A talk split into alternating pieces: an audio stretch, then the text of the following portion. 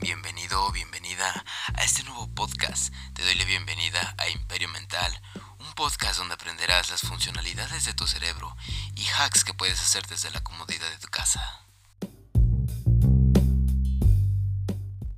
Bienvenida, bienvenido a este nuevo podcast. Te doy la bienvenida si eres nuevo o nueva.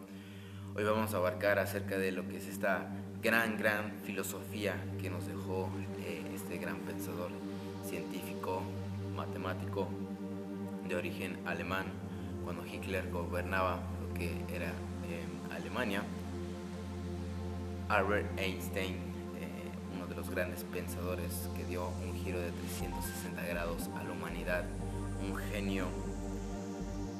Bien, comencemos con su gran obra, con sus frases, con esta frase que me llamó mucho la atención y que quise compartírtela a ti, eh, que empieza que la mente es como un paracaídas, solo funciona si está abierta. ¿Qué nos da a entender por eh, esta frase? Pues yo pienso, eh, a mi punto de vista, que como seres humanos, y esto a lo mejor para las personas más jóvenes, que solo se encierran en la burbuja y en el cuarto, en la oscuridad, y que no quieren salir y que solo se encierran en un círculo rojo donde nada más están ellos y, ya, eh, pues esto a la larga sí puede tener problemas porque eh, es, escasos recursos de autoestima, eh, miedo incluso de no salir a la calle y, y explorar lo que es el mundo, lo que son las verdaderas personas. Eh, sin en cambio una persona que está abierta eh, evidentemente de la mente, pienso que esas personas ya han pasado por esas equivocaciones, que ya han pasado por diversas personas que se expanden cada día más y crecen mentalmente y física cada día más, cada día más y cada día más para evidentemente alcanzar el objetivo vida. Eh, por supuesto, eh, pues yo soy de las personas que tiene la mente abierta, por supuesto, su servidor. Eh, ya nos salimos un poquito del tema. Bien, hoy vamos a abarcar acerca de lo que es la filosofía de la mente, mente y cuerpo también. acerca del episodio 10 hablamos también acerca de, estas frases. ayer abarcamos una frase de Napoleón, Napoleón Bonaparte Hoy este, abarcamos lo que es la frase de Albert Einstein, porque esto viene más de filosofía. Que obviamente, ¿cuál es la filosofía del ser humano? Pues es no tener ninguna. Eh, esa es la filosofía eh, ahora mismo del ser humano. Bien, empezamos con el tema de la filosofía. La filosofía de la mente o filosofía del espíritu es la rama de la filosofía que estudia la mente incluyendo las percepciones, sensaciones, emociones, fantasías, sueños, pensamientos y creencias. Uno de los centrales de la disciplina es determinar qué hace que todos los elementos de esta lista sean mentales y otros no. Además de las cuestiones ontológicas acerca de la naturaleza, estos estados mentales de la filosofía de la mente estudian cuestiones epistemológicas en torno a la cognizibilidad de la mente. esto ya lo veníamos eh, hablando y abarcando eh, en otros temas anteriores acerca de lo que eran nuestras emociones y emociones mentales. Eh, hablé acerca de ello en episodios más antes, entonces sugiero que los vayas a ver.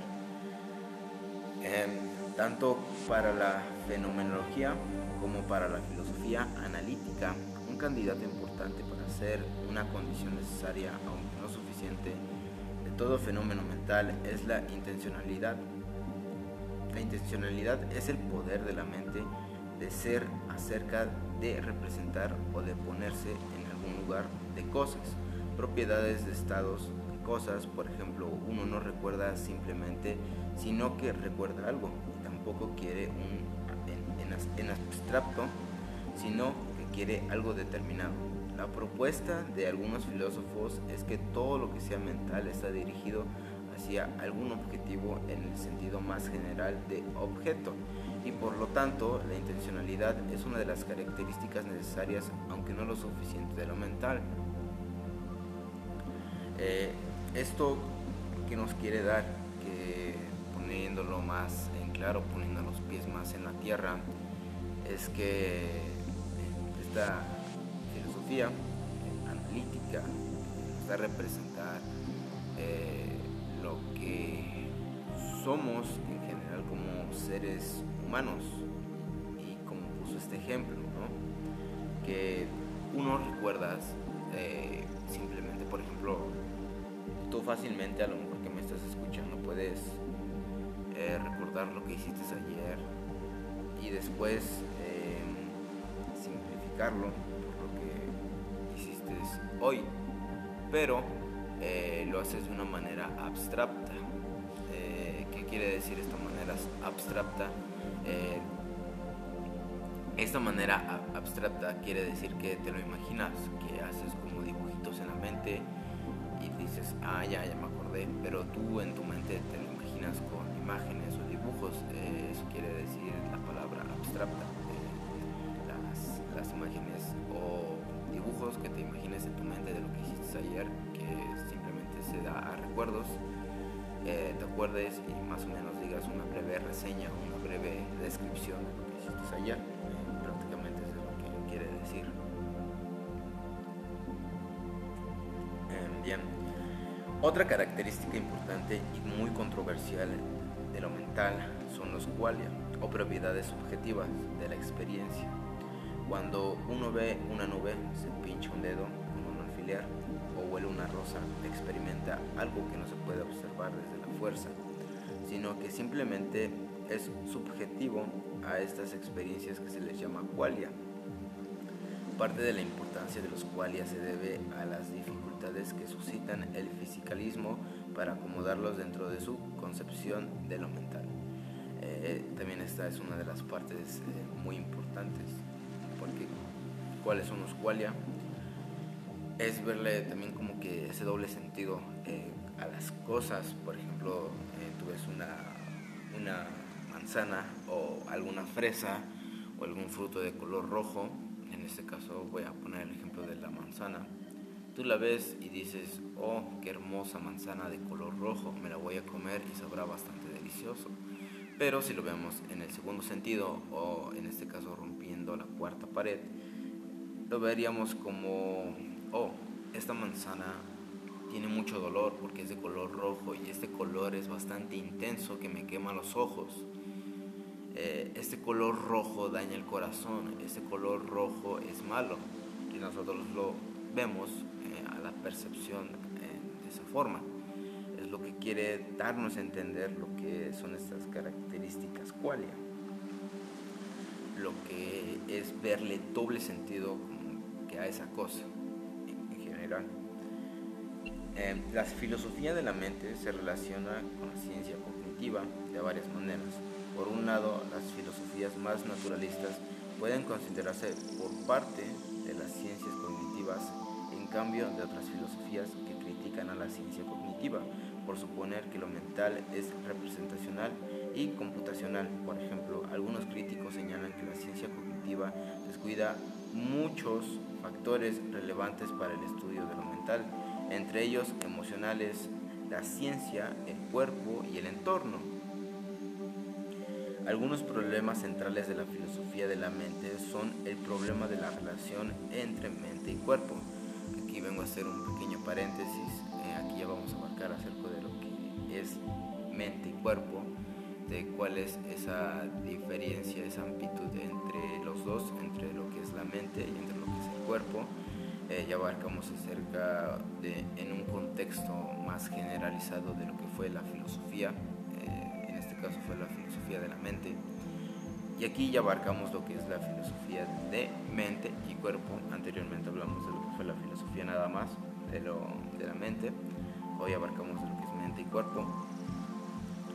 Así que eh, en algunos problemas centrales de la filosofía de la mente son el problema de la relación entre mente y cuerpo, estábamos hablando, el problema de la permanencia de la identidad personal a través del tiempo y el problema del reconocimiento de otra persona. El punto central de la filosofía de la mente es el problema mente-cuerpo. En su origen, esa pregunta, ¿cuál es la relación entre los estados mentales o la conciencia, lo psíquico, el alma, con los estados físicos o el cerebro, lo material, el cuerpo? Se trata de dos sustancias diferentes, o son lo mental y lo físico en una sola. Estas son las preguntas fundamentales de la filosofía de la mente. No obstante, las respuestas suscritan un sinfín de nuevas preguntas. ¿Son libres nuestros pensamientos y nuestra voluntad? ¿Podrían las computadoras poseer una mente?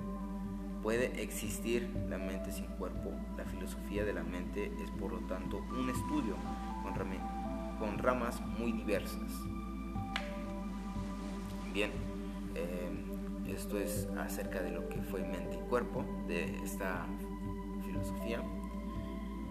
Em, en general, cuando nosotros eh, inclusive dudamos de nuestra propia existencia, eh, en este caso estoy poniendo el ejemplo de dudar de nuestra propia existencia, eh, cuando nosotros supongamos que dudamos de cómo nos creamos, de qué, o sea, desde cómo fue el primer padre, eh, el primer padre que empezó a engendrar hijos y empezó como que esa cadenita, eh, y cómo se creó también ese padre a lo mejor superior.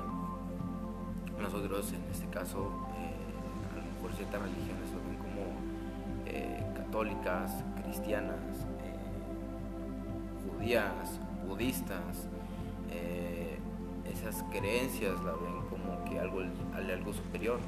Pero cuando nosotros eh, empezamos en este ejemplo, eh, que empezamos como a dudar, o sea, de cómo existimos, vienen este sinfín de preguntas que nos haríamos día tras día, tras día, tras día, tras día, tras día, tras día, tras día. El cómo nosotros nos creamos, nos creamos con tan solo la tierra estuvo aquí, nosotros nos creamos tan solo con lo que fue el polvo y, el mar, o, cómo nos creamos, o, Dios nos hizo, o Buda hizo algún rito de pasaje, o, no sé. En general vienen muchas de, estas preguntas, en lo general, que fueron de, de si la mente podría irse y tener nada más pensamientos? ¿O qué pasaría si nuestra mente se quitara o se extirpara de nuestro cuerpo? Nosotros seguiríamos vivos, seguiríamos con, este lenguaje, con esta misma filosofía.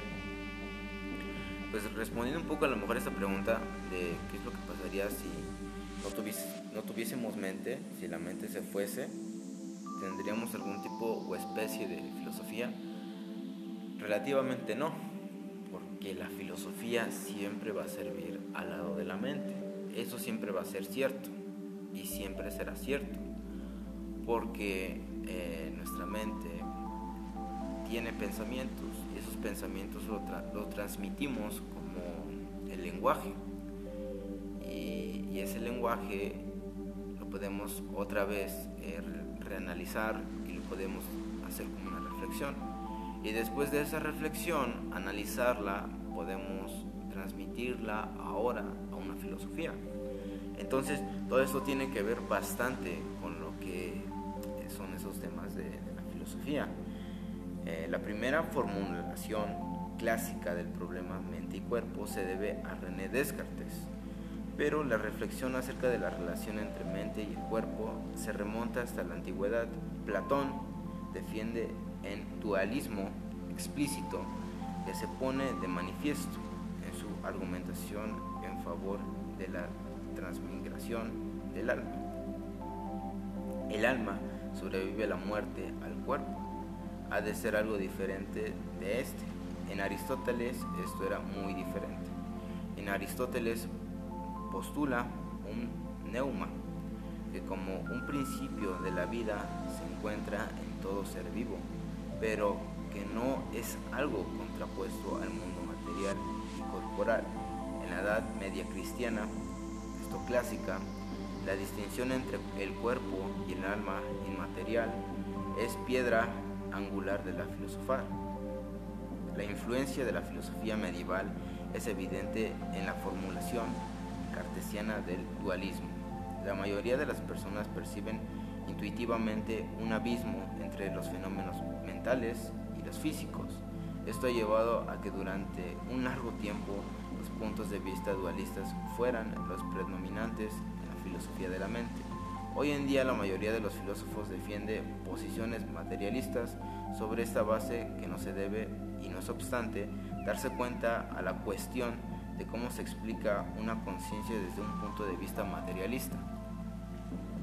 Es lo que puse anteriormente mi, mi ejemplo, mi pequeña conclusión eh, acerca de lo que era esto, eh, haciendo ya la, la conclusión de todo lo que hablamos de la filosofía. Como lo acabé de decir, la única filosofía del ser humano es no tener ninguna. ¿Por qué? Porque hoy en día vivimos en una época donde ya no es como la época Aristóteles, eh, ya no es la época de pues, diferentes filósofos como René Descartes, em, ya no son las mismas épocas de antes eh, con la de ahora. Entonces, eh, nuestra única filosofía no es prácticamente tener ninguna y tiene bastante sentido esta, esta pequeña filosofía. Pero bien, te lo dejo a tu criterio, te lo dejo que critiques y reflexiones.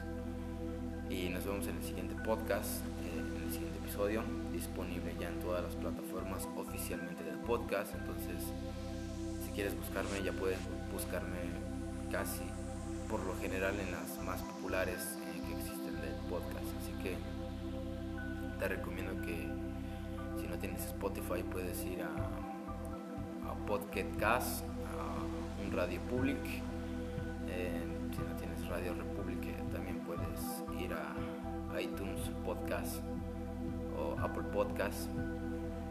Entonces eh, te recomiendo que vayas allá a nuevos episodios que también estamos constantemente diario sacando.